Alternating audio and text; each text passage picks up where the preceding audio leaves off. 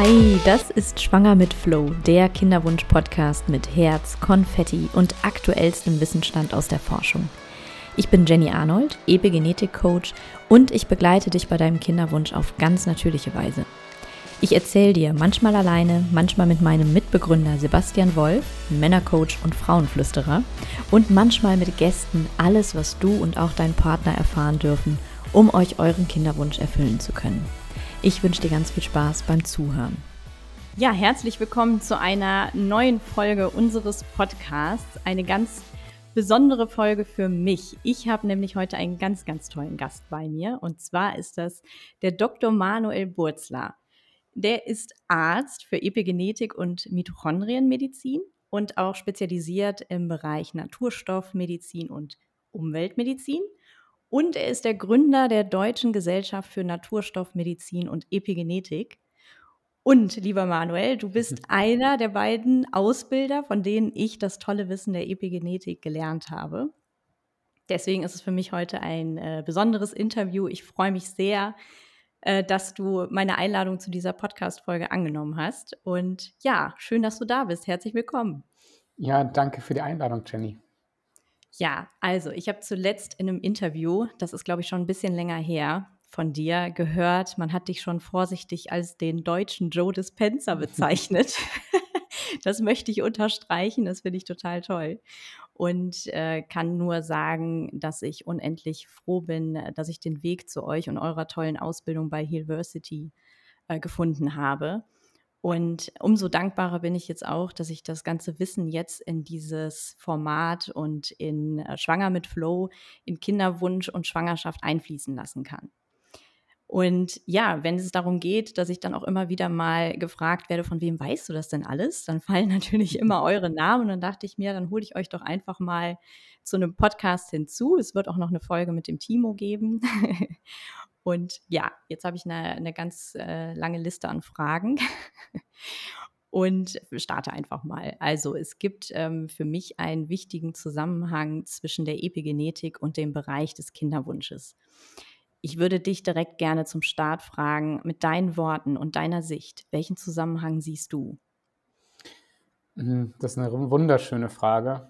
Und zwar ähm, sage ich eigentlich allen meinen jungen Frauen, die bei mir in der Praxis landen, ähm, du hast so viele tolle Möglichkeiten, dich auf deine Schwangerschaft vorzubereiten, ähm, dass du sozusagen die optimalsten Voraussetzungen für dein Kind bietest, aber auch ähm, sozusagen für dein Kind bietest, wenn es auch noch weiter heranwächst.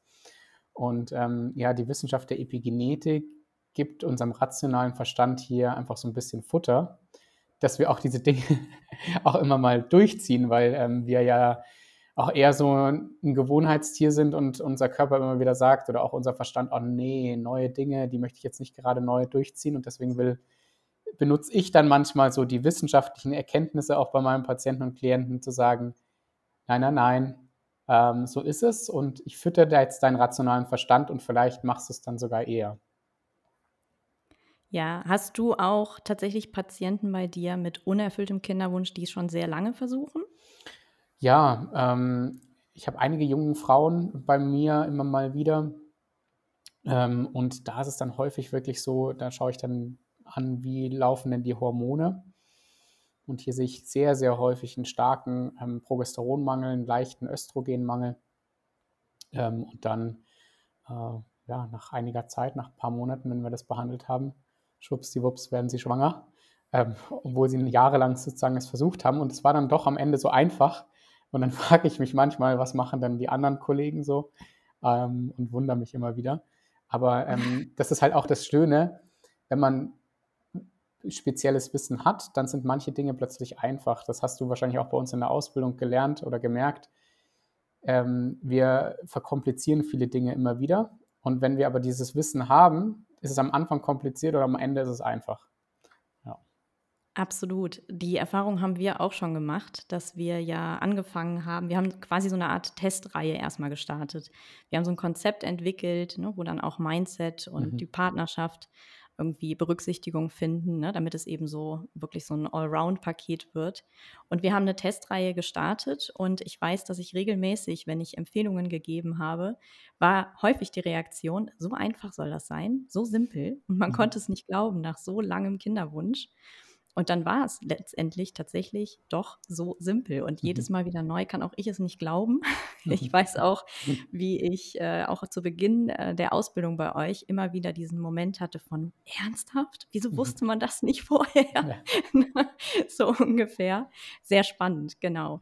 Und ein ganz, ganz wichtiger Punkt, und das habe ich dich auch schon mal ähm, berichten hören, die meisten Menschen haben die Tendenz, auch die, die schon bereits verstanden haben, dass wir Körper, Geist und Seele sind, dass sie trotzdem immer wieder am liebsten über die körperliche Ebene beginnen möchten. Mhm. ist irgendwie für die meisten schwierig, sich der, ne, über den Geist zu starten, so ungefähr über die mentale Ebene. Das heißt, deswegen möchte ich natürlich auch unbedingt das Thema Nahrungsergänzungsmittel mal aufgreifen und dich ganz konkret erstmal fragen, was sagst du zu der Unterstützung von Nahrungsergänzungsmitteln beim Kinderwunsch? Was ist wichtig? Worauf achten? Mhm. Ähm, vielleicht beginnen wir damit. Wir leben mittlerweile mit unserem wunderbaren Körper in einer Umwelt, für die wir nicht mehr gemacht sind.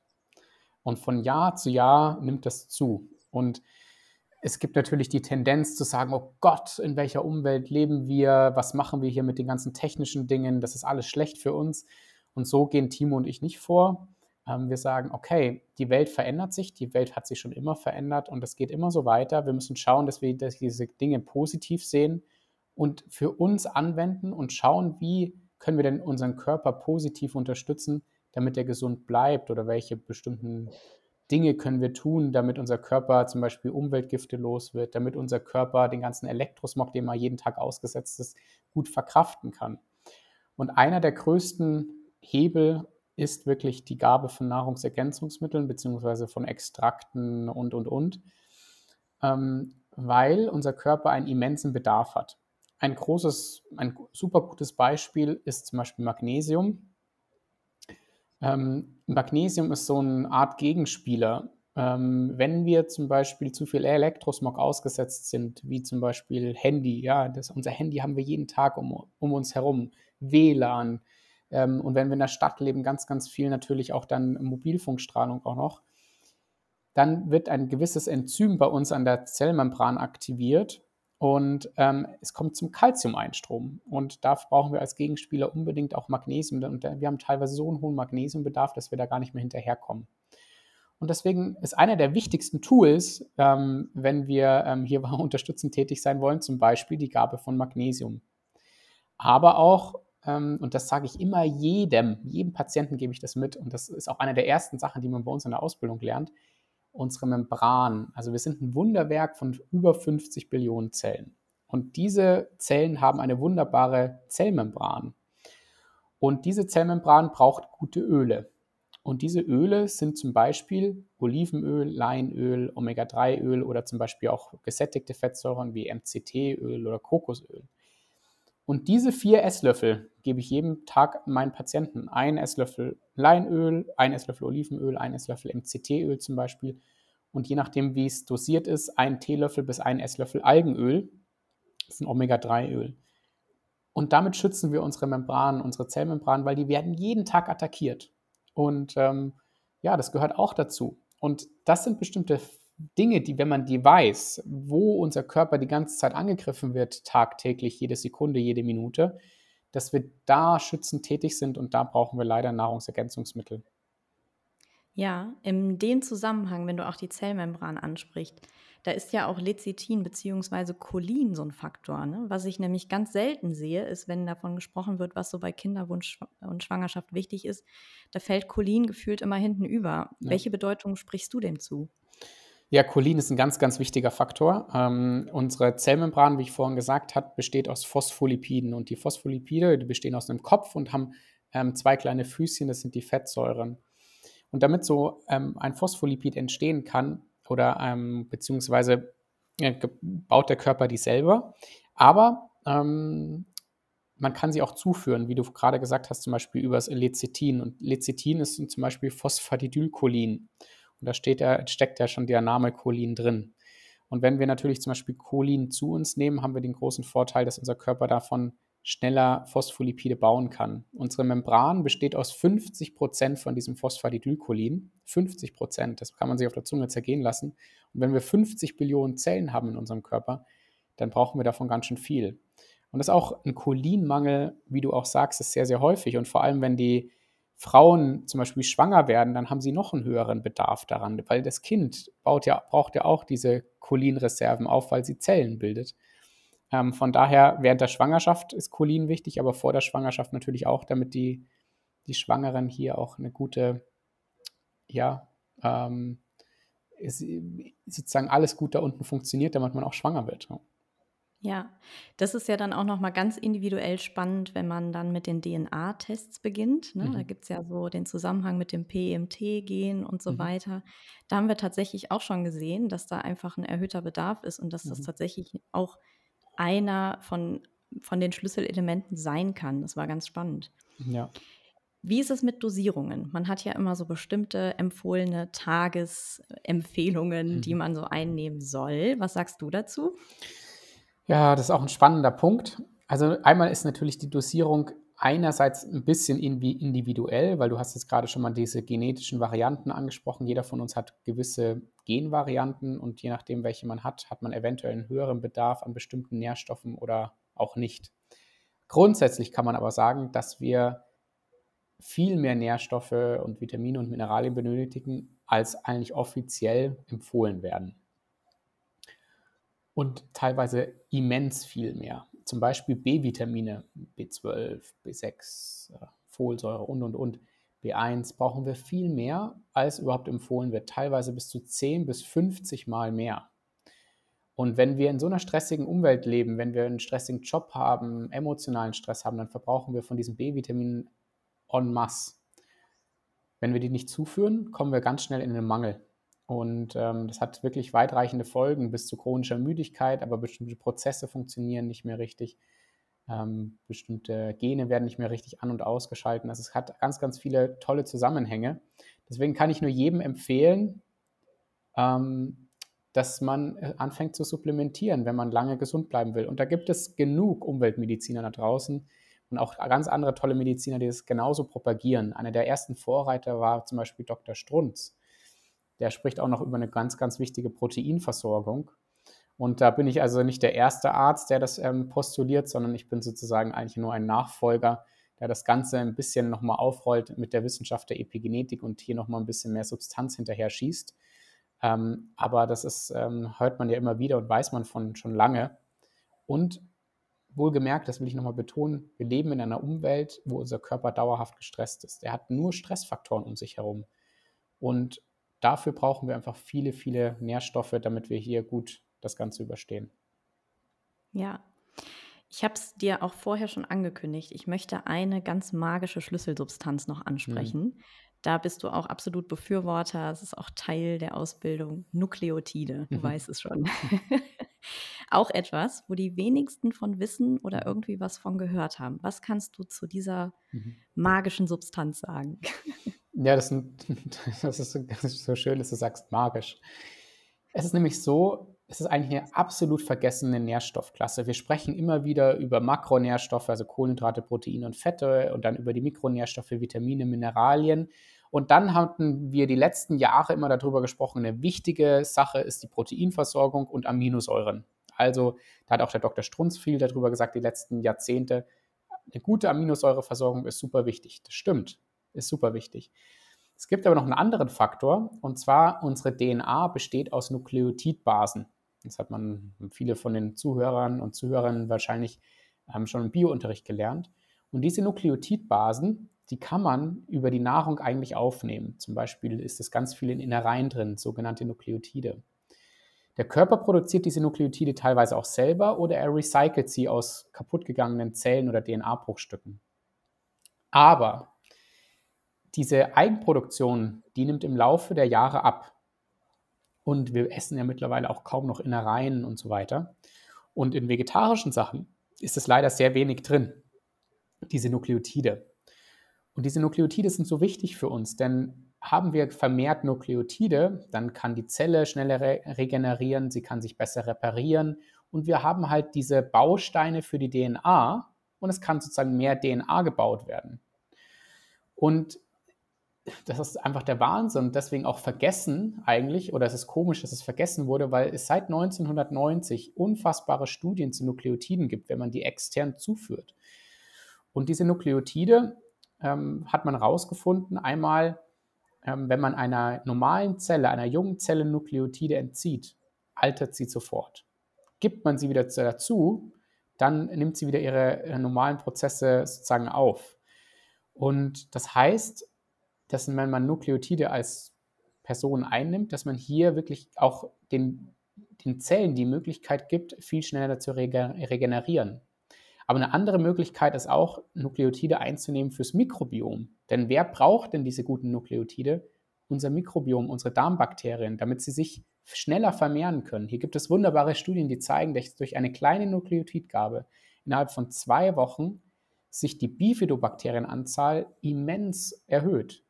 Also wunderbar. Aber auch für Sportler sind Nukleotide wichtig. Einmal für den Muskelaufbau kann man sich vorstellen, wenn Zellen schneller regenerieren können, Zellen besser repariert werden können und Zellen schneller arbeiten können oder schneller sich vermehren können, dann entsteht natürlich auch mehr Muskelmasse. Wir haben Profisportler bei uns in der Praxis, die Nukleotide bekommen, die, ähm, die machen nicht mehr Training, haben aber nach einem Jahr bis zu drei, vier Kilogramm mehr Muskelmasse, nur aufgrund der Nukleotide. Wahnsinn. Ja. Und im Bereich Kinderwunsch? Ja, und im Bereich Kinderwunsch ist es so, ähm, auch unsere Kinder, die heranwachsen, haben einmal, ähm, die benötigen natürlich auch Nukleotide. Und das ist so spannend, da gibt es ein ganz, ganz wunderbares, ähm, ja, einfach eine ähm, wunderbare eigentlich äh, Geschichte. Eine Kollegin von mir, die hat Nukleotide während der Schwangerschaft genommen und dann sagt irgendwann der Arzt, also das ist Wahnsinn, wie ihr Kind da heranwächst. Das, ähm, das wächst aber schnell und ist schon ganz schön groß. Und da hatten wir dann tatsächlich auch gesagt, irgendwann ähm, haben wir die Nukleotidanzahl ein bisschen reduziert, weil das Kind tatsächlich einfach ähm, extrem schnell und gut gewachsen ist. Und auch als Kinderwunsch, wenn man sozusagen hier ähm, noch ähm, nicht ähm, oder nicht schwanger wird, kann es natürlich auch daran liegen, dass der Körper zum Beispiel Stresshormone nicht so schnell abbauen kann dass der Körper zum Beispiel auch ähm, Energie nicht so gut bauen kann und dadurch bestimmte Stoffwechselkreisläufe nicht richtig arbeiten können. Und da helfen einfach Nukleotide immens, diesen ganzen Zellprozess anzustoßen, weil allgemein alle Zellen besser arbeiten können, wenn natürlich sie vermehrt reparieren können, sich regenerieren können und auch teilen können. Ja, super. Ja, es ist wirklich magisch. Ja. Du hast es jetzt schon äh, teilweise so ein bisschen angesprochen, aber nochmal zusammengefasst aus deiner Sicht. Was ist dein Gefühl, warum steigen die Zahlen von Unfruchtbarkeit aktuell so massiv an, beziehungsweise mhm. über die letzten Jahre? Es hat unterschiedliche Faktoren. Einmal ist es einfach der Lebensstil. Ähm, der Lebensstil wird immer, immer stressiger. Die Frauen mh, hm, erwarten von sich sehr, sehr viel. Sie erwarten, dass sie Karriere machen. Sie erwarten von sich, dass sie gut aussehen. Und sie erwarten von sich, dass sie neben der Karriere sozusagen auch eine, eine tolle Frau sind und eine tolle Mama sind. Zum Teil. Ja.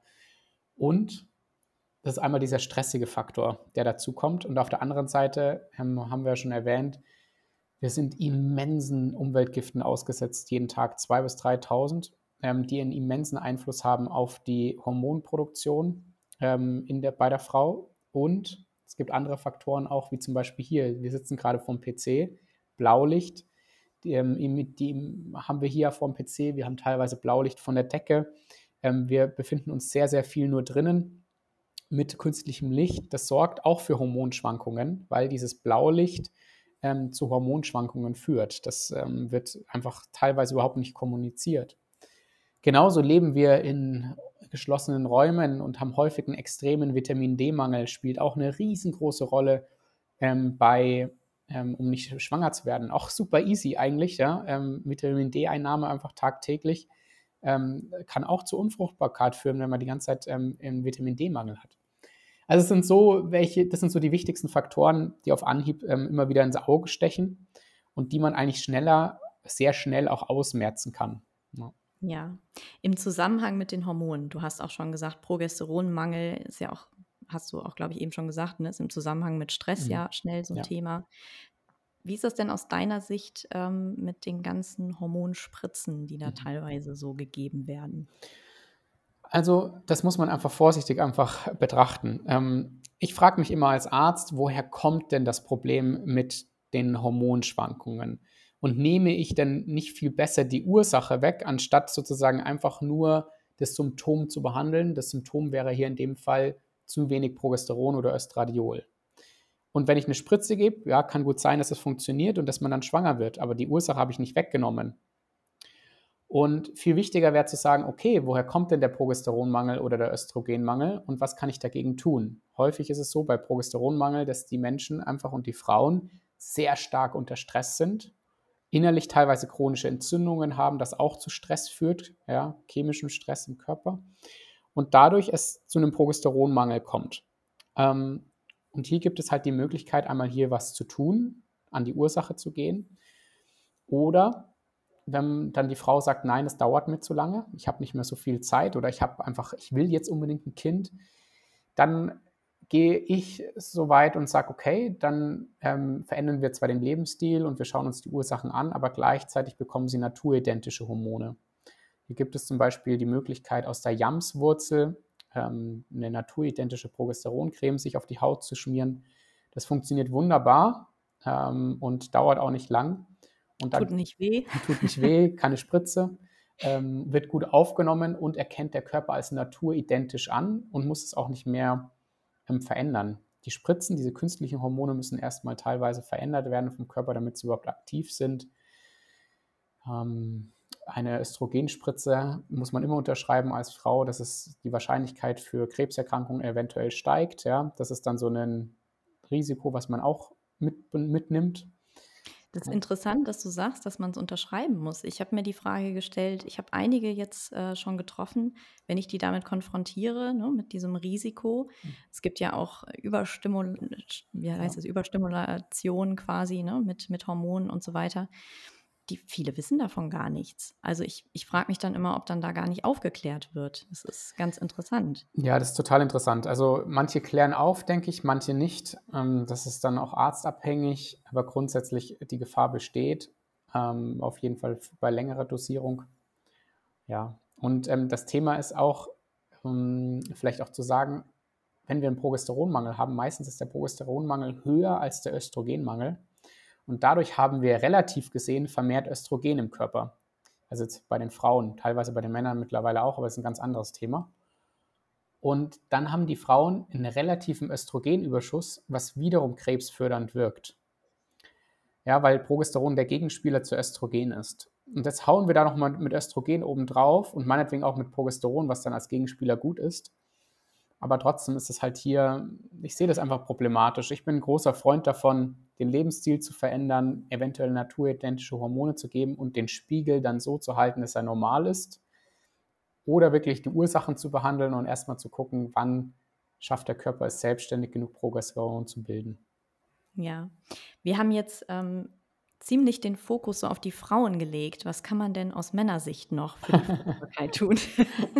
Ja, Also das ist, Männer. ja, das ist super. Ähm, und zwar, das was sehr interessant ist, die letzten Jahre, die letzten, das letzte Jahrzehnt ist immens interessant, denn ähm, die Spermienqualität hat immens abgenommen. Ja, vor 10 Jahren oder 15, 20 Jahren hätte man die Spermienqualität, die man jetzt spenden würde, niemals angenommen. Hat unterschiedliche Gründe. Ähm, da jeder kann raten, warum. Es hat definitiv was mit Elektrosmog zu tun. Aber auch mit der Lebensqualität oder Lebensstil der Männer. Ähm, das Leben wurde teilweise stressiger, wurde schnelllebiger, ähm, liegt auch an den Lichtern teilweise, aber auch an dem Lebensstil. Und die Spermienqualität nimmt einmal ab. Das heißt, wir haben nicht mehr so viel gute Spermien bei uns Männern drin. Anderes Thema ist der extreme Östrogenüberschuss und Progesteronmangel bei den Männern. Jeden Mann, das kann man sich wirklich kaum vorstellen, und ich habe es nicht für möglich gehalten, beinahe jeder Mann, der mir, zu mir in die Praxis kommt und bei dem ich Hormone messe, hat einen Progesteronmangel.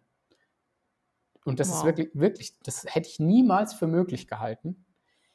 Aber die Männer leben heutzutage in so stressigen Lebensverhältnissen, vor allem die jungen Männer, dass vor allem die Vorstufe von Progesteron weggezogen wird für den Stresshormonbau. Und dadurch hat der Körper nicht mehr genug Progesteron. Und der männliche Körper hat nämlich auch Östrogen, Progesteron auch, ja, und nicht nur Testosteron. Und wir brauchen Progesteron auch als Gegenspieler für Östrogen. Und dieser Progesteronmangel für den Mann ist total unerkannt. Und jetzt hat, wenn man dann mal fragt, die Männer oder die Frauen, sagen, ähm, mal fragt, wie sieht es denn mit der Libido des Mannes aus? Dann wird es richtig spannend. Und zwar, das ist wirklich faszinierend, Männer haben teilweise kaum noch Libido. Und Wahnsinn. Das, ja, und das liegt am Progesteronmangel. Und das gebe ich, habe ich den jungen Männern, ich habe wirklich einige, denen gebe ich naturidentische Progesteroncreme, wie einer Frau auch. Dann schmieren die sich das drauf und nach so zwei bis drei Wochen kommen die unfassbar glücklich in die Praxis zurück und sagen, Herr Burzler, ähm, ich bin wie ausgewechselt. Ich habe bessere Stimmung, aber nicht nur das, meine Libido ist wieder zurück. Und meine Frau, ich habe wieder, also das funktioniert wieder viel besser. Und ja, ja. Cool. Und ähm, das ist wirklich ein riesengroßer Effekt und das ist super unerkannt und wird überhaupt nicht publik gemacht, den Progesteronmangel des Mannes eigentlich. Interessant. Ich habe in dem Zusammenhang auch noch ähm, Zinkmangel immer mal wieder gelesen. Mhm. Also die Ursache kann auch Zinkmangel sein. Was sagst du dazu? Mhm ja, allgemein Mineralstoffmangel, allgemein Mangel an, Mineral Mineralien, Vitaminen, ähm, vor allem auch Nukleotiden zum Beispiel oder Aminosäuren.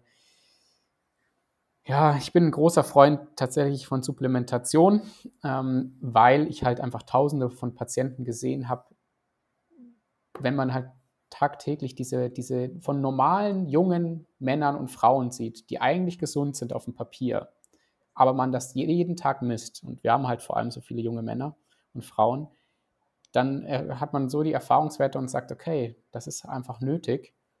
Ähm, vielleicht wäre das vor 20 Jahren noch nicht nötig gewesen, wenn wir alle im Wald gelebt hätten und, der, und sehr naturverbunden gewesen wären und und und.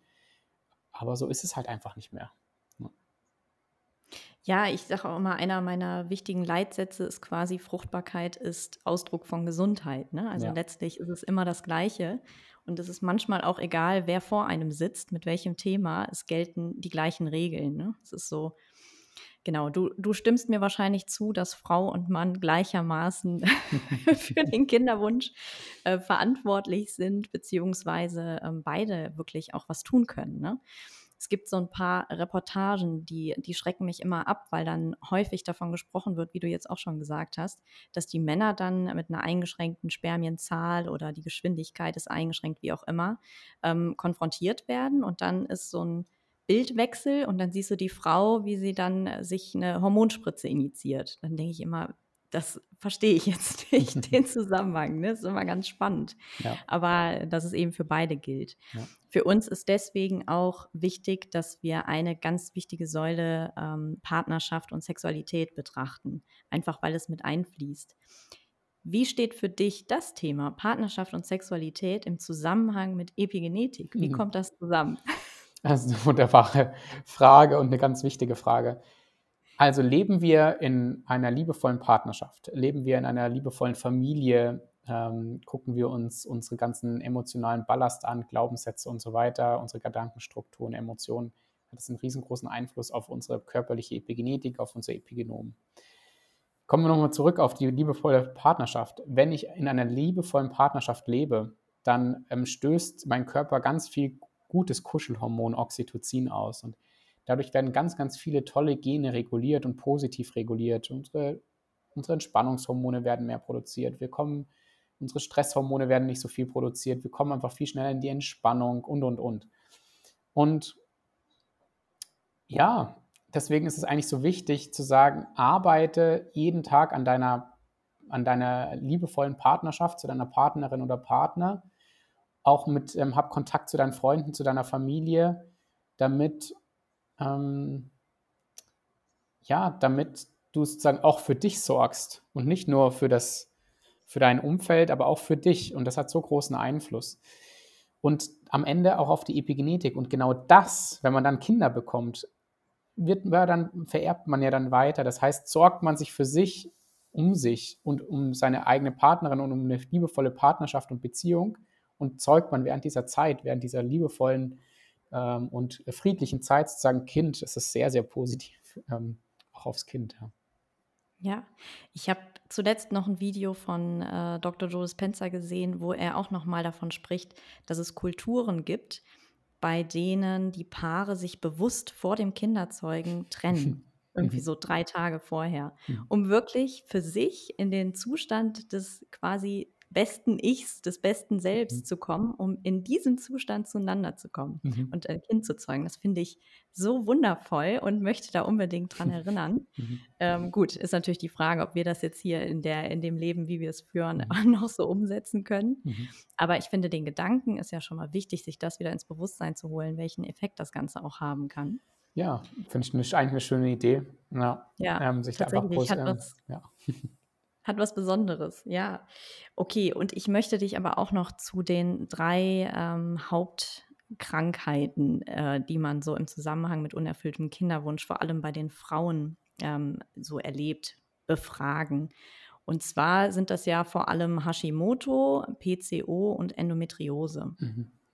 Das sind immer so die, also ich habe selbst Hashimoto, habe aber auch drei Kinder ganz natürlich äh, bekommen und äh, konnte quasi ja trotz dieser Krankheit äh, mir diesen Wunsch erfüllen. Aber es gibt auch welche, die vermeintlich trotz Hashimoto nicht schwanger werden. Endometriose, ein Riesenthema, wo ähm, ich eigentlich auch regelmäßig drauf gestoßen werde, so nach dem Motto, nee, also auch bei Endometriose, da kannst du jetzt auch nichts mehr machen. Ne? Da kannst mhm. du noch so viel Epigenetikwissen haben, da geht nichts mehr. Da ja. ist Endstation. Was sagst du? Ah, das ist echt ähm, ist gut, dass du das fragst, weil ähm, Endometriose oder auch PCO-Syndrom oder auch Hashimoto ist ein riesengroßes Thema. Ähm, da spielt Umweltgifte eine ganz, ganz große Rolle. Warum, ähm, was passiert dann im Körper, wenn wir sozusagen zu viel Umweltgifte ansammeln? Der Körper hat irgendwo seine Schwachstellen und es entstehen chronische Erkrankungen. Und das sehen wir vor allem bei den Menschen, die Endometriose haben, bei den Frauen oder auch das PCO-Syndrom oder auch Hashimoto. Das heißt, hier geht es speziell darum, den Körper über längere Zeit zu entgiften und dann der, der Zelle wieder die Fähigkeit zu geben, richtig wieder zu heilen. Ich, äh, wir haben einige Patienten in der Praxis, die ein PCO-Syndrom haben und ähm, schwanger werden. Oder auch Endometriose und, ähm, haben und die schwanger werden, je nachdem, wie schwer. Und es geht darum, dem Körper wieder die Fähigkeit zurückzugeben, wieder zu heilen. Und ähm, wie macht man das? Man nimmt die Störfaktoren raus, so viele wie möglich, damit das Fass im Körper leerer ist und es endlich sozusagen wieder in die Regeneration gehen kann. Und das muss kein Hindernis sein. Na, ähm, natürlich kann es dann zu Hormonschwankungen kommen, zum Beispiel auch beim PCO-Syndrom oder, oder, oder. Ähm, da kann man aber auch entgegenwirken in dem Fall. Und man muss das halt dann wirklich gut über, überwachen. Also von daher wäre ich jetzt halt nicht der Fall, also ich würde mich niemals zufrieden geben als Frau oder ähm, als Paar, naja, wir haben jetzt die und die Problematik und ich werde deswegen nicht schwanger. Richtigen Therapeut suchen, ähm, zum richtigen Therapeuten oder Coach gehen und sich begleiten lassen und ähm, dann, dann sollte das eigentlich kein Problem sein. Ne? Also ich hatte, oder das war auch Teil der Ausbildung, im Zusammenhang mit Vitamin D ist ja auch ein ähm, übermäßiger Aufbau von Gebärmutterschleimhaut eine Konsequenz, ja. eine mögliche Konsequenz. Ne? Siehst du da auch einen Zusammenhang? Also jetzt konkret mit Vitamin D? Mhm. Also Vitamin D ist einfach ein Hormon, das ist kein Vitamin, ist eigentlich ein Hormon in unserem Körper, was unfassbar viele, also erstmal sehr, sehr viele Gene ansteuert. Also wir haben hier nur ungefähr 22.000 und über 2000 werden durch Vitamin D angesteuert. Das ist immens. Und ähm, Vitamin D-Mangel ja, hat einen, einen immensen, hat ein tolles Portfolio für Erkrankungen. Und da gehören sozusagen diese ganzen chronischen Erkrankungen wie Endometriose zum Beispiel auch dazu oder auch PCO-Syndrom, Hashimoto spielen alle eine große Rolle, weil Vitamin D auch das Immunsystem reguliert. Das ist einer der größten Immunregulatoren. Ähm, deswegen ja, ähm, ganz, ganz wichtig hier ähm, eine ordentliche Vitamin D-Diagnostik zu machen und mit ordentlich mit Vitamin D zu therapieren. Hast du in Bezug auf Endometriose so ein Gefühl, wo du sagst, da ist jetzt tatsächlich eine OP unausweichlich? Ha, das ist eine ganz, ganz schwierige Frage, kann man so pauschal nicht sagen. Aber es ist halt dann schon so, wenn die Beschwerden und die Schmerzen so immens sind, dass zum Beispiel auch Endometriose kann ja auch in den Bauchraum wandern, dass man sagt, okay, da ist eine eventuell äh, eine OP da, äh, dafür gut, dass es zu einer Erleichterung kommt. Ich würde aber davor sehr, sehr viel probieren. Ähm, also wenn man schulmedizinisch alles ausgereizt hat, heißt es noch lange nicht, dass man das nicht los wird. Ja, mhm. oder zumindest, was heißt nicht los wird, sondern das Symptom beinahe symptomfrei werden kann. Also es gibt die Möglichkeit. Unser Körper ist so intelligent. Ja. Ja, also es gibt ja immer wieder, gerade im Zusammenhang mit Endometriose, sind ja dann auch so Verklebungen in den ja. Eileitern. Also du ja. sagst auch, es gibt Wege, das auch wieder frei zu bekommen, ohne. Das ist die Frage, ja. Ähm, wie stark ist das? Ähm, das ist wirklich ähm, das ist super individuell, das kann man so mhm. pauschal nicht sagen. Aber es ist natürlich auch schön, wenn es dann wirklich zu Verklebungen gekommen ist, wenn man die dann auch nochmal wieder herstellen kann, dann sollte man da eventuell schon drüber nachdenken. Aber wie gesagt, man nimmt ja da nicht die Ursache weg, man operiert es und es kann ja gut sein, dass es wiederkommt. Ja, ja sehr spannend. Ähm, du, ich glaube, ich bin sogar mit meinen Fragen soweit durch. Doch eine Sache würde ich dich gerne noch fragen. Ähm, wir haben immer darüber gesprochen, dass wir ja diese Statistik haben bezüglich Gesundheit. Es gibt diese 99 Prozent und diese 1 Prozent. Mhm. Du weißt wahrscheinlich, äh, was ich meine. Ja. Lässt sich diese Theorie eins zu eins auf das Thema Fruchtbarkeit übertragen? Also du meinst, dass wir eigentlich nur ein Prozent der Erkrankungen sozusagen ähm, genetisch bedingt sind und der Rest ähm, sozusagen eigentlich umweltbedingt, beziehungsweise wir eigentlich beeinflussen können. Genau. Ähm, Im Grunde genommen ja. Wahrscheinlich ist es sogar noch mehr als 99 Prozent. Ja. Weil es gibt jetzt weniger genetische Erkrankungen, die da eine große Rolle spielen. Also ist, denke ich, sogar mehr als 99 Prozent könnten wir hier beeinflussen, positiv beeinflussen. Wahnsinn. Ja, ich finde es nämlich erstaunlich, wie viel möglich ist. Und ich glaube, dass es vielen wirklich noch nicht bewusst ist. Ich weiß nicht, wie es dir geht. Wenn ich teilweise Menschen davon erzähle, bekomme ich häufig auch noch eine Reaktion von, ach komm, erzähl doch nichts. Ja. also es ist manchmal phänomenal und es ging mir natürlich anfangs auch manchmal so, obwohl nicht, dass ich das abgelehnt habe, sondern dass es bei mir natürlich auch den Effekt ausgelöst hat von unglaublich, ist ja Wahnsinn, was alles geht. Ähm, wie erlebst du das? Ja, das kenne ich auch. Also das kenne ich vor allem von meinen ganzen Kommilitonen, meinen alten Kommilitonen, mit denen ich studiert habe, ähm, mit Ärzten, die so mit mir in Kontakt kommen, die eher nicht die Erfahrungen gemacht haben, die therapeutischen Erfahrungen, die ich einfach bis jetzt schon gesehen habe. Und ich glaube, das ist einmal der Faktor jetzt bei unseren, bei meinen ärztlichen Kollegen, sie müssten es gesehen haben. Wenn sie zu uns in die Praxis gehen, kommen würden über mehrere Wochen und die Verläufe sehen würden und das sehen würden, was teilweise einfach innerhalb kürzester Zeit auch oder über längere Zeit auch möglich ist, obwohl die Patienten so lange das und das Problem hatten, dann verändert man sein Mindset. Aber ähm, die Ärzte müssen es halt erst teilweise mal gesehen haben. Das andere ist, meine ärztlichen Kollegen kommen meistens dann zu mir, wenn es ihnen schlecht geht und sie davor sozusagen das eigentlich als Humbug gesehen haben, aber sie sich selber nicht mehr helfen können. Haben wir auch jetzt einige Kollegen, die dann jetzt tatsächlich zu mir kommen und sagen, Manuel, okay, ich bin mit meinem eigenen Latein am Ende, bitte schau mal nach. Ja. Also auch ganz toll, äh, mittlerweile manche, mh, hm, manche alten Mentoren von mir während meiner medizinischen Ausbildung kommen jetzt zu mir in die Praxis. Ähm, Finde ich einfach eine, cool. eine, totale schöne Sache. Ja, jetzt, jetzt sagen sie, ja, Manuel, jetzt hat, bist du dran. Ja, und ähm, oder mein alter Zahnarzt, der kennt mich seit ich zehn bin, ja, und ähm, hat mich jetzt vor kurzem angeschrieben und sagt so, hey Manuel, ähm, ich würde ganz gerne zu dir in die Praxis kommen. Das sind so Sachen, wo ich sage, ah, okay, jetzt fängt die nächste Generation an, ähm, loszulegen. Genial. Und, ja, und natürlich auch die normalen ähm, Menschen um mich herum, die fragen mich auch immer, Manuel, was machst du? Dann hören die ein bisschen was von uns. Und man muss dann immer erstmal die Erfahrung machen. Ähm, und dann glaubt man manche Sachen. Aber, was ich einfach auch sagen wollte, um nochmal auf Joe Dispenser zurückzukommen, wir drehen auch gerade einen, Dokufilm, einen Dokufilm ähm, mit den ganzen ähm, Stars aus, den, aus Amerika, mit Joe Dispenza, Bruce Lipton, Greg Braden, Alberto Villoldo und so weiter, Mark Hyman, Terry Walls, alle Leute sind da sozusagen dabei aus dem ganzen Feld. Und wenn wir, wenn, wenn man das alles hört und sieht, und auch teilweise dann auch mitbekommt. Ich war jetzt bei Joe Dispenza auch auf, den, auf dem Event. Wir gehen im November nach Orlando, ähm, treffen uns dort mit dem Wissenschaftsteam. Wenn, da sind auch Ärzte dabei, die gesagt haben, ja, wir, das hätte ich niemals für möglich gehalten. Niemals. Und unser, ja, wir müssen langsam unser Mindset aufmachen, dass es viel mehr gibt als hier diese Materie, die wir sehen können. Denn um uns herum sind viel mehr Sachen, die wir nicht sehen können, die aber da sind und uns positiv oder negativ beeinflussen können. Und ich glaube, wenn man das akzeptiert und sieht, dann ähm, wird man ein bisschen demütig und sagt, okay, ähm, ich lasse mich drauf ein ähm, und mache da auch mein, mein, mein Mindset wieder dafür auf. Genial. Danke noch für diesen Gänsehautmoment.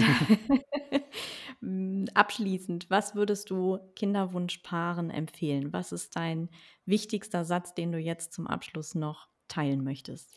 Also einmal der Standardspruch von mir, du bist nicht Opfer deiner Gene, die du geerbt hast, sondern du bist Schöpfer deiner eigenen Genaktivität und auch deiner eigenen Realität.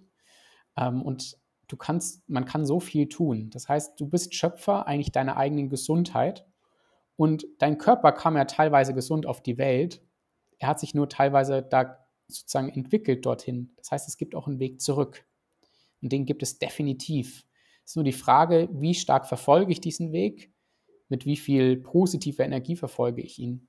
Und ähm, da, das ist einfach eine Mission und Vision von uns, hier so viele Menschen wie möglich zu erreichen. Und dank dir, Jenny, vielen Dank, können wir das sozusagen noch mal ein bisschen mehr nach außen teilen. Ähm, und das finde ich einfach ganz, ganz schön. Da entwickelt sich aber eine ganz tolle Bewegung mittlerweile. Ja, ich danke euch. Wie gesagt, ich bin froh, den Weg zu euch gefunden zu haben. Mir macht es eine Riesenfreude, dieses Thema jetzt hier einfließen lassen zu können. Und danke, dass du dabei warst. Danke für die Einladung. Ich danke dir noch einmal fürs Zuhören. Wie immer am Ende der Hinweis, abonniert unseren Kanal, um keine Folge zu verpassen. Und weitere Infos zu uns und unserem Programm Schwanger mit Flow findet ihr in den Show Notes, beziehungsweise wenn ihr das YouTube-Video schaut, unter dem Video in der Beschreibung. Folgt uns auch gerne auf Instagram und TikTok, Schwanger mit Flow. Und außerdem findet ihr uns auf der Webseite wiewerdeich-schwanger.de. Da lohnt sich wirklich mal reinzuschauen, denn da haben wir noch mehr Inhalte für euch, wie zum Beispiel auch ein kostenfreies Freebie zum Download oder auch kostenfreie Workshops und so weiter. Ich freue mich, dich vielleicht kennenzulernen und so bleibt mir nicht viel mehr als zu sagen, ich wünsche dir einen fruchtigen Tag im Flow und mit sonnigen Gedanken. Bis spätestens zur nächsten Folge.